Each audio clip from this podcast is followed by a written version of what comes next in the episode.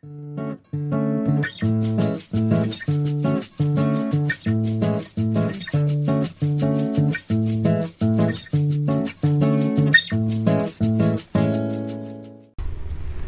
gente, aqui é a Marina. Eu tô aqui com a Carla, com a Bárbara e com a Rafa pra gente gravar mais um episódio do nosso podcast Chá das Quatro. Pegue a sua xícara e vem com a gente.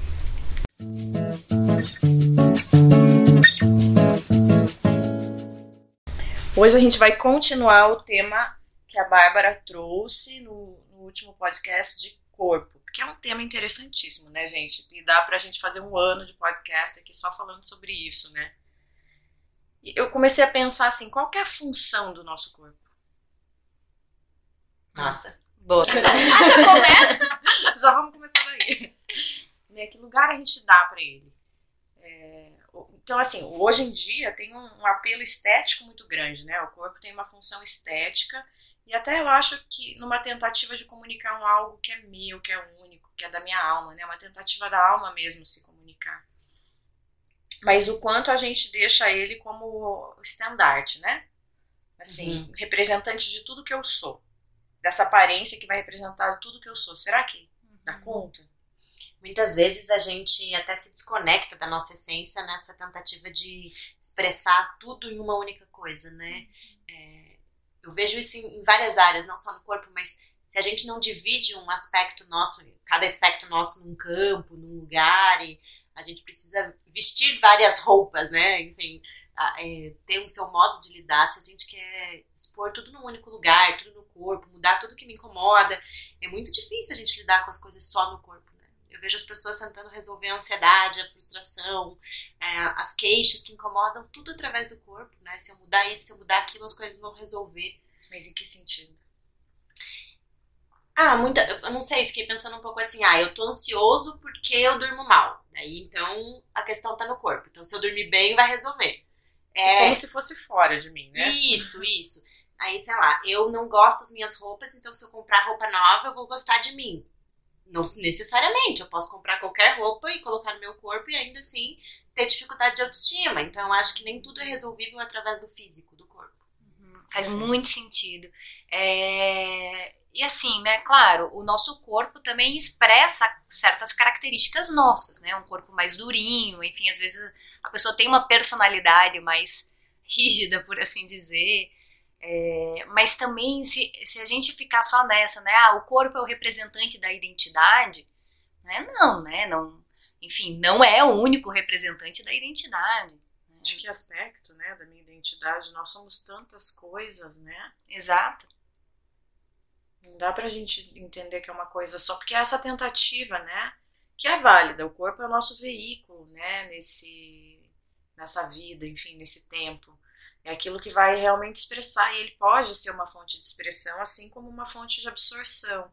Mas é, entender que é, tá na aparência, porque é isso que é, né, entender às vezes que essa expressão tá só na aparência, não, né? O meu corpo tem muitas outras funções, que estão esquecidas, né? Por isso que eu fiquei pensando nessa questão da função. Parece que a gente está tentando expressar a nossa potência nesse corpo físico concreto, né?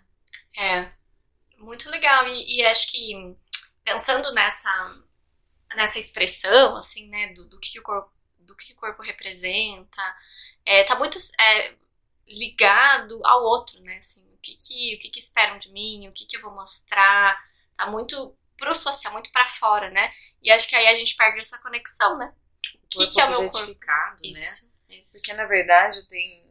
É, a gente estava discutindo aqui, pessoal, de um daquele livro Mulheres Correm com os Lobos, que tem um capítulo que ela fala, ela traz uma lenda do corpo jubiloso, então ela fala do corpo, e a gente estava discutindo um pouco algumas coisas que ela traz, e, e num dado momento ela fala, né, que o corpo é multilíngue, ele fala pelo rubor, pela temperatura, pelo movimento, pelo tremor, por aquilo que brilha, a gente fala brilha os olhos, né?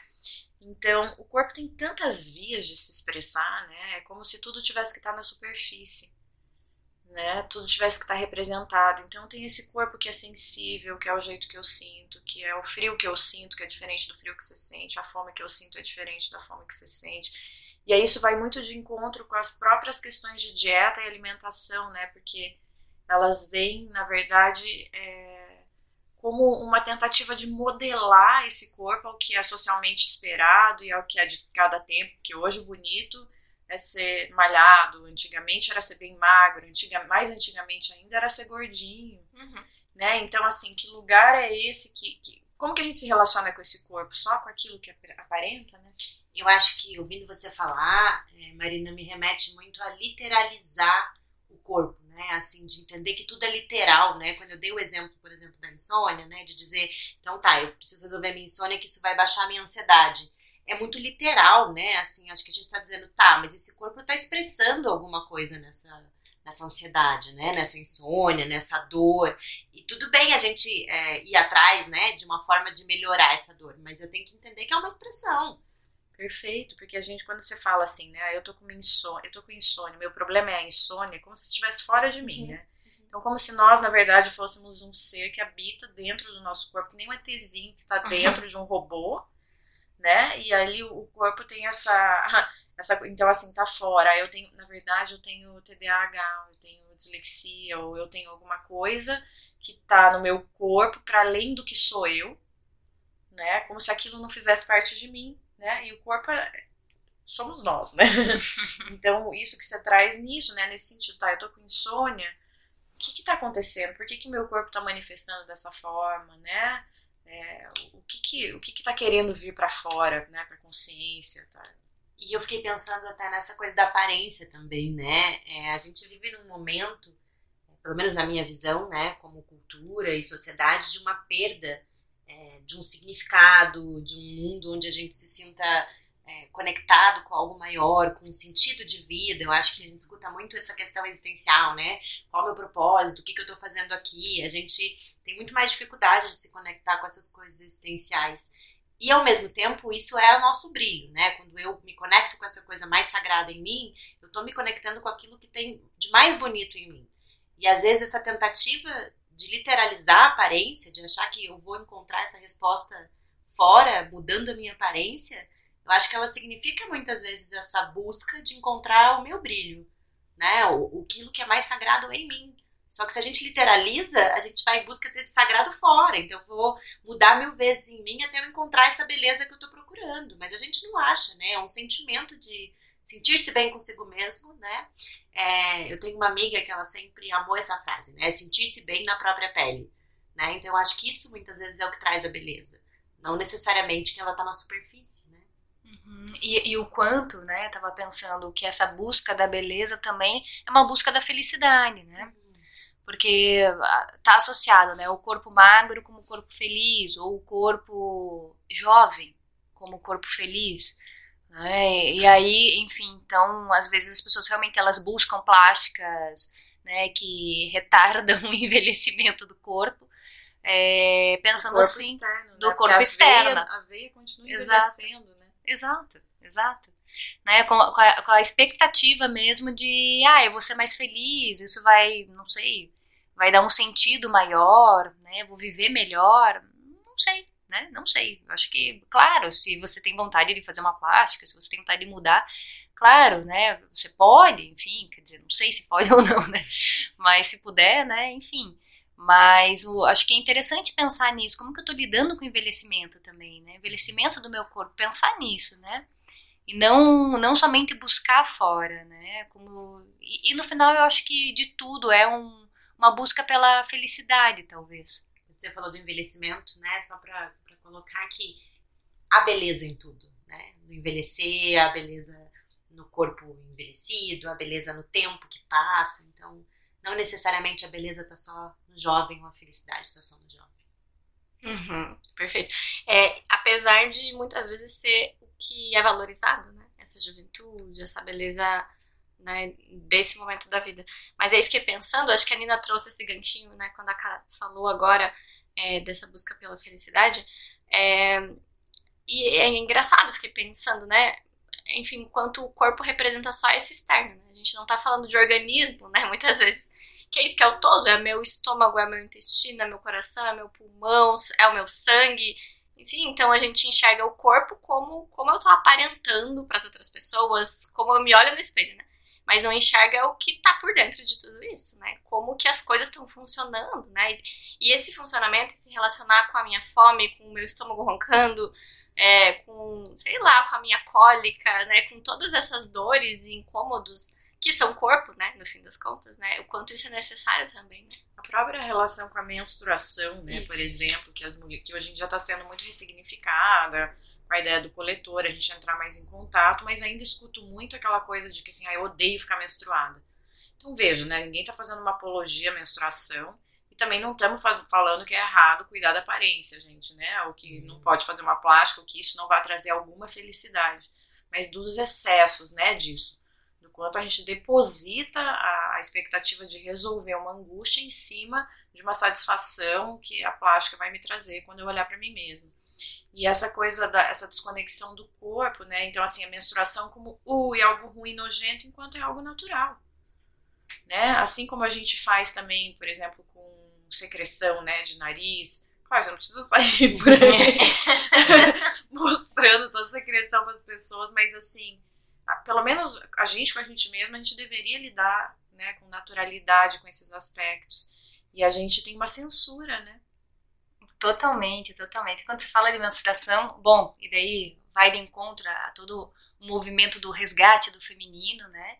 E eu acho que sim, tem a ver com o resgate do feminino mesmo, com esse olhar que, que, não, tá, que não vai julgar, que vai acolher, que vai olhar de uma perspectiva, não sei, sem tanto como certo ou errado. Natural. Mas mais natural, né? Porque... É o resgate do feminino, né? E não digo só para menstruação, mas no geral mesmo que o corpo da mulher ficou mais restrito, né? Ele foi mais restringido, ele é mais.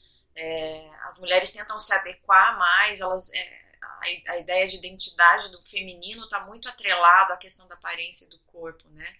Então, as mulheres é exigido que tenham um determinado corpo, um determinado apetite sexual, uma determinada frequência, uma determinada disposição, que não é tão exigido dos homens, né? E que a, a gente aceita mais um homem barrigudo do que uma mulher barriguda, né? Então é, a mulher ficou mais submetida. Então quando você fala realmente disso do feminino, é verdade, né? Uhum. Eu acho que o julgamento sobre o corpo da mulher ele é muito mais duro, né? Muito mais radical, né? A gente Claro, isso não é uma crítica no sentido de que os homens fazem isso, né? Eu acho que é uma coisa cultural, uma coisa né, da nossa sociedade.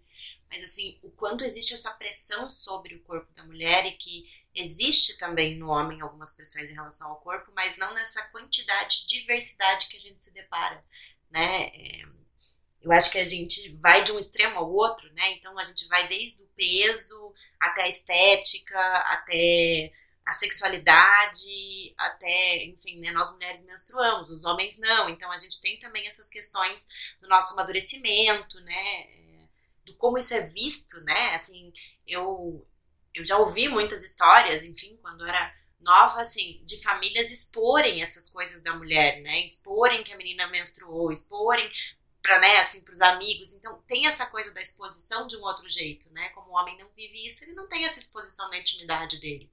Eu acho que o nosso corpo ficou muito mais exposto de todas as formas possíveis, né? Perfeito, muito isso. Uhum, com certeza, muito mais comentado, né? As pessoas comentam, as mulheres comentam dos, dos corpos das outras mulheres, os homens comentam dos corpos das mulheres, né? Nesse sentido. É, e, e, eu acho que sim, a gente vive numa sociedade que quer modificar o corpo da mulher muito mais do que do homem. Não que o homem também não sofra essa pressão estética, né? é, com certeza também sofre. É, mas a mulher eu acho que é de um outro lugar.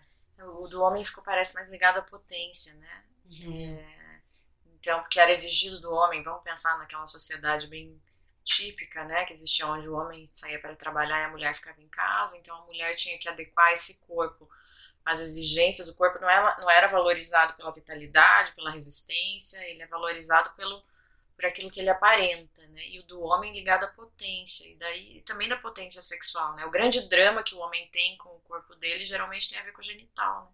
E acho que da força também, né? É... Eu acho que da dureza, né? Essa força como dureza, né? Eu acho que o homem ele é valorizado quanto mais sério, quanto mais duro, quanto mais né, impositivo dentro do trabalho, né, mais distanciado das emoções. Então acho que o corpo do homem vem muito com essa dureza, com essa imagem de força e potência, né? De uhum. poder, acho que a gente está falando de poder. É, e, e assim, você está falando desse corpo duro, mas a gente está falando também de um corpo mais subjetivo também, não tão uhum. objetivo dessa forma, né? Que é, enfim, que, que diz desses traços, dessas características da personalidade, do temperamento.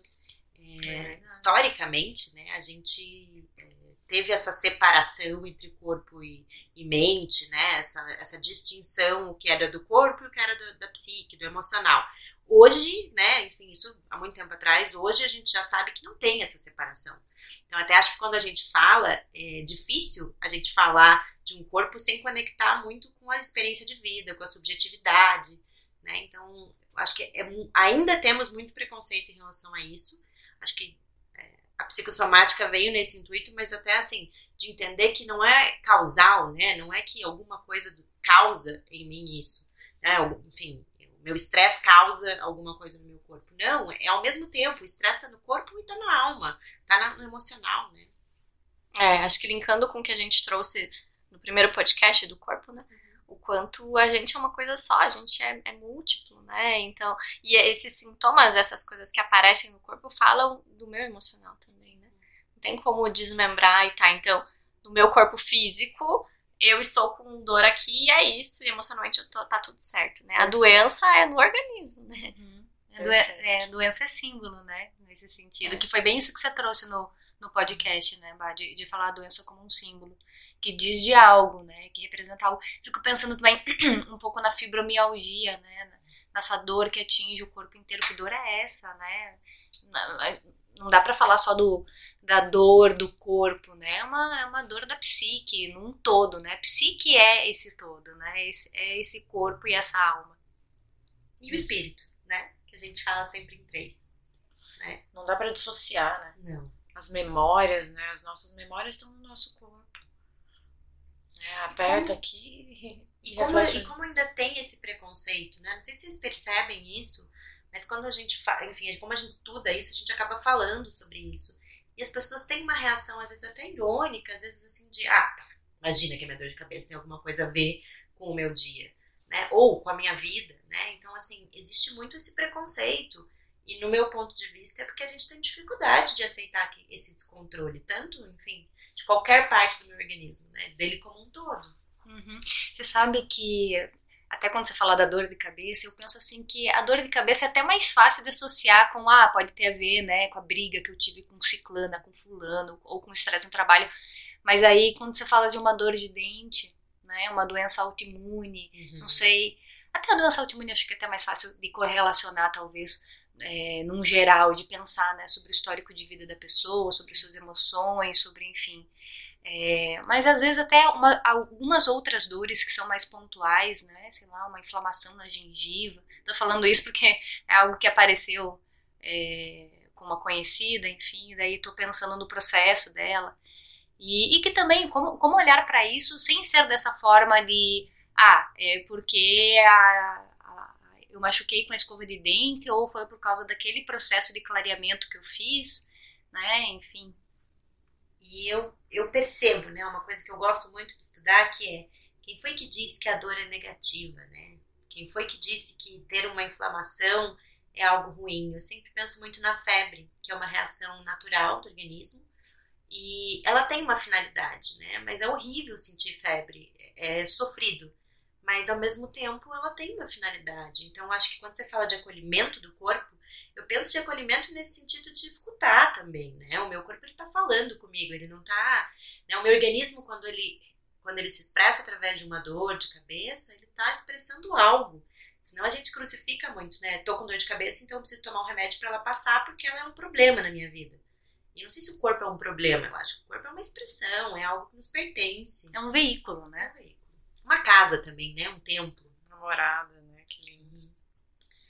É, é, é, muito verdade. Vocês estão falando e me veio aquela imagem na cabeça que é uma é um milho de é uma semente de milho, né? E aí fala assim a verdadeira mudança vem de dentro para fora. Daí no outro quadradinho ele vira uma pipoca. Né? então assim não que não vá é, não, não é no sentido de desvalorizar essa aparência e achar que se eu mudar a minha aparência não vai mudar, ou se eu mudar a minha aparência isso não vai me afetar, vai afetar. A aparência também fala de nós, mas é de não, no sentido de não segmentar, né? Me separar dessa aparência ou achar que tudo que se manifesta em mim só vai ser reconhecido através do que vem para fora, né? Eu acho que quando você diz isso, juntando um pouco o que a Bá trouxe, é que a gente objetifica esse corpo, a gente problematiza como se ele fosse um problema na minha vida que eu preciso consertar, e a gente literaliza esse problema com, né, assim, eu vou resolver objetivamente um problema em mim e isso é a resposta daquilo que eu estou procurando, né? E acho que tem muito mais, muito além desse literal, e não que a gente não possa lidar com ele com significado. Né? Acho que se sair um pouco desse lado muito objetivo, prático, de querer resolver, a gente se relaciona com o corpo, mesmo que seja na aparência. É isso, gente. Mais alguma reflexão? Acho que foi, foi bem importante, assim, né? Acho que a gente começou a falar desse tema no, no podcast, né? enfim, no podcast anterior, então acho que é, é legal para ir fechando, né? Como a Nina trouxe no início, corpo é, é infinito, né? A gente pode pensar para várias direções, né? Dessas reflexões e acho que a gente foi conseguiu fechar, né? Conseguiu costurar assim de um jeito interessante. Posso ler uma citação? Sim, claro. por favor. Né, para a gente fechar esse tema. É, ele vai falar das mulheres aqui, mas gente, vamos entender, é porque é um livro que fala das mulheres, mas isso serve para todo mundo, tá? Não vamos é, né, separar os gêneros. A natureza instintiva das mulheres valoriza o corpo e o espírito muito mais por sua capacidade de vitalidade, sensibilidade e resistência do que por qualquer avaliação da aparência. E esse ponto de vista não pretende descartar aquilo que seja considerado belo por qualquer segmento da cultura, mas sim traçar um círculo mais amplo que inclua todas as formas de beleza, forma e função. É, essa citação está no livro Mulheres que Correm com os Lobos, página 150, da Clarissa Pinkola Estes. Muito profunda. então, gente, obrigada por estarem com a gente aqui. Sigam a gente no, no Instagram, espaço.opus. E a gente convida vocês para continuarem essa discussão lá. Um beijo. Beijo. beijo.